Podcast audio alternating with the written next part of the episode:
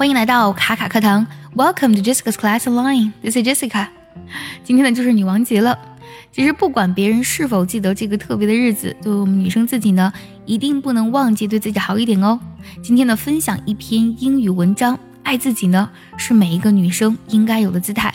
对了，最近我们爱趣英文呢已经开启了限额招生，如果你想从根本上提升你的发音、听力还有口语呢，请微信加 J E S S I C A 六六零零一。也可以点开节目文稿，点击查看我的微信哦。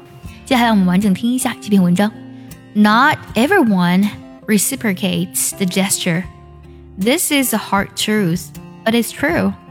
If other people poured the same amount of effort into me as I pour into them, things were probably different, but things aren't always equal in friendships and relationships.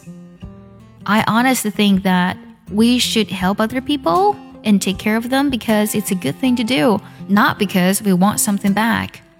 But by the same token, if we're not getting anything back to sustain us when we need it, we shouldn't help other people to the point where we drain our own resources. I'm not being selfish.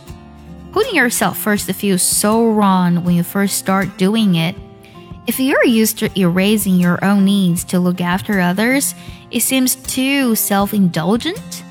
But actually, the only way to constantly and effectively help other people in the long term is to make sure you're in a good place yourself. I'm important too.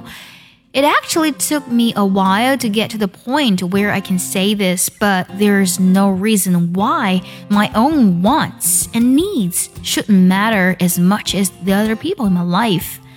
I deserve to have the same level of support, and I certainly deserve to get where I want in life. I deserve to be happy.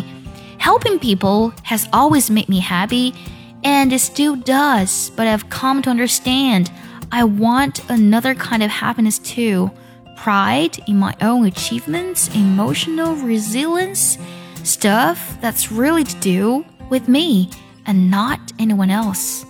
It's time to make that happen.